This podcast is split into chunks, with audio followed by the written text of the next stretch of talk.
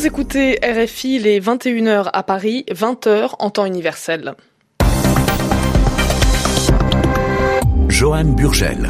Bonsoir et bienvenue dans votre journal en français facile. Pour le présenter avec moi ce soir, Sylvie Berruet. Bonsoir. Bonsoir Johan, bonsoir à tous. Comme comme le veut la tradition, Emmanuel Macron a présenté ses vœux aux Français pour euh, la nouvelle année. En pleine grève et contestation contre la réforme des retraites, le président français affirme que cette réforme ira jusqu'au bout. Nous l'entendrons.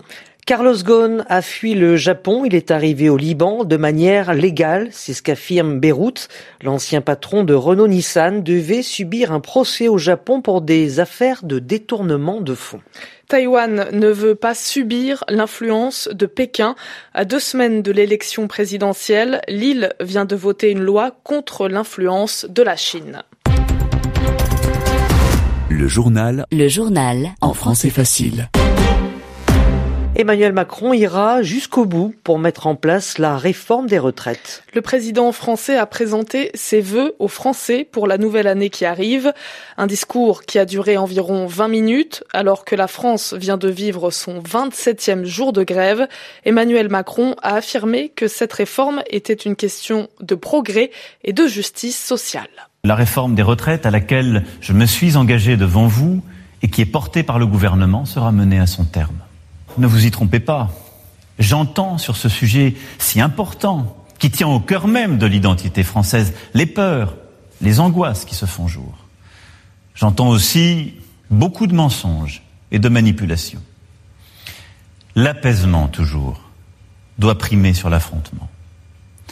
Apaiser ne veut pas dire renoncer, mais nous respecter dans nos désaccords.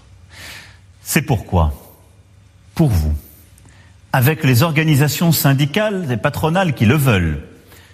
J'attends du gouvernement d'Édouard Philippe qu'il trouve la voie d'un compromis rapide dans le respect des principes que je viens de rappeler. Emmanuel Macron a aussi affirmé que la réforme des retraites prendra en compte les tâches difficiles de certains métiers pour permettre de partir plus tôt. Des vœux qui suscitent déjà des réactions politiques dans l'opposition. Jean-Luc Mélenchon de la France Insoumise estime que ce ne sont pas des vœux, mais une déclaration de guerre aux millions de Français qui refusent cette réforme. L'ambassade des États-Unis en Irak a été la cible de manifestants. Des milliers d'Irakiens et partisans de paramilitaires qui soutiennent l'Iran ont pris d'assaut ce matin le complexe diplomatique américain.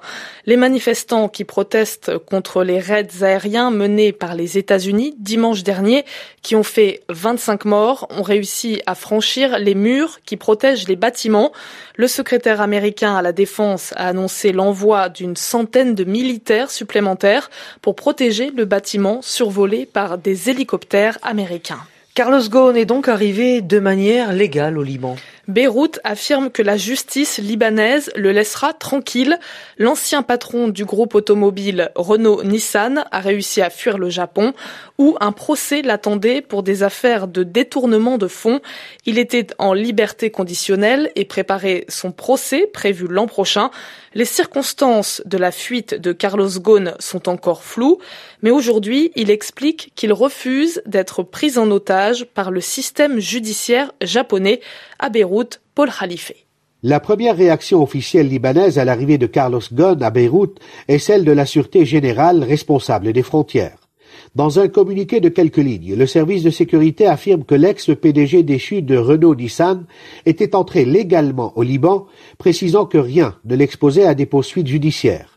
Plus tard, le ministère des Affaires étrangères a publié un communiqué plus long, coupant court à toute demande d'extradition qui pourrait être présentée par le Japon. Le texte de la diplomatie libanaise rappelle qu'il n'existe pas avec le Japon d'accord de coopération judiciaire ou d'extradition.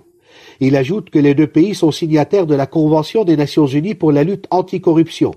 Et c'est sur cette base que le Liban a adressé plusieurs correspondances officielles au gouvernement japonais concernant Carlos Ghosn.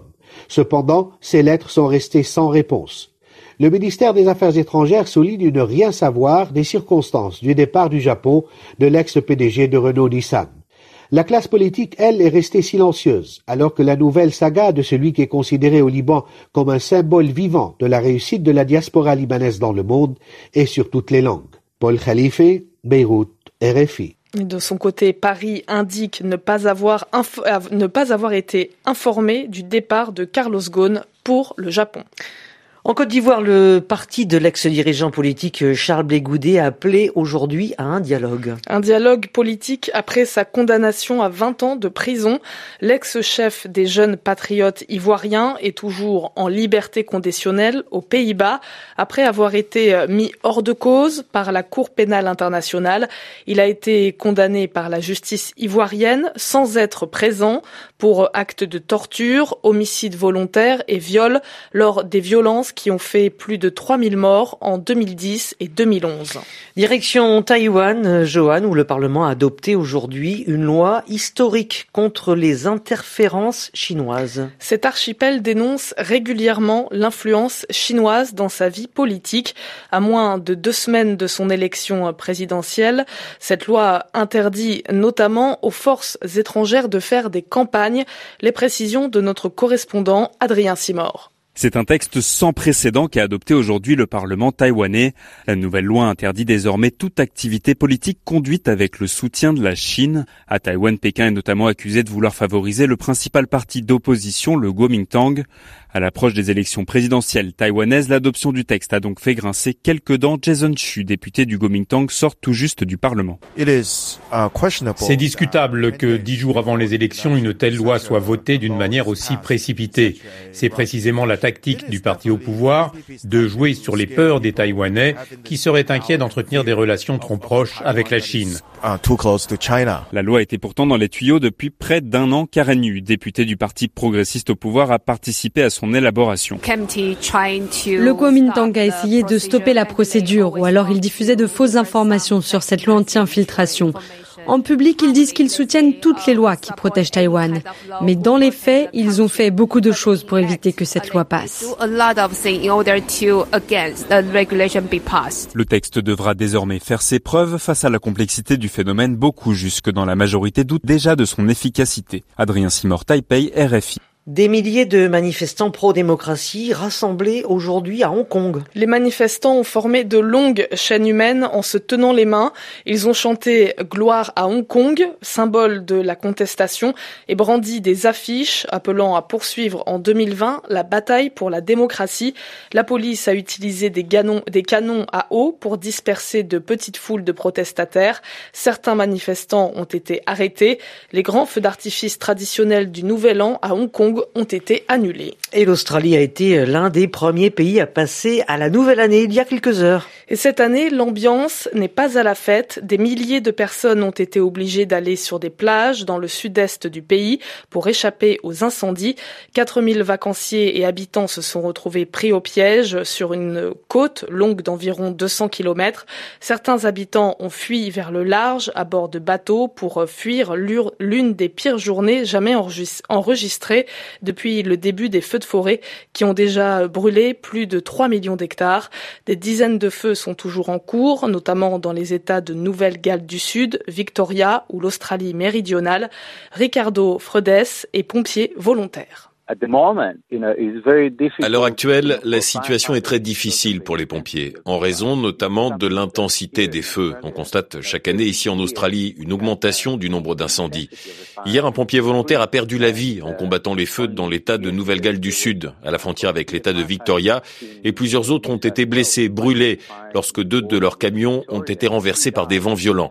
On n'avait jamais vu ça avant. Dans certaines régions de l'état de l'Australie du Sud, les températures atteignent presque 50 degrés. C'est sans précédent et les températures continuent de croître chaque année. Et hier, des foudres sèches ont provoqué de nombreux incendies. Habituellement, avec les changements de direction du vent, les foudres sèches sont accompagnées de pluie. Mais ça n'a pas été le cas cette fois-ci. C'est un autre phénomène qui est apparu en Australie et qui s'ajoute à la liste de tout ce que nous n'avions pas connu jusqu'ici. Le témoignage d'un pompier volontaire australien. Voilà, c'est la fin de ce journal en français facile. Et le dernier de 2019. Ah ben oui. Ben oui. Alors meilleurs vœux à vous tous. Merci de votre fidélité. Très bonne année à vous. Merci.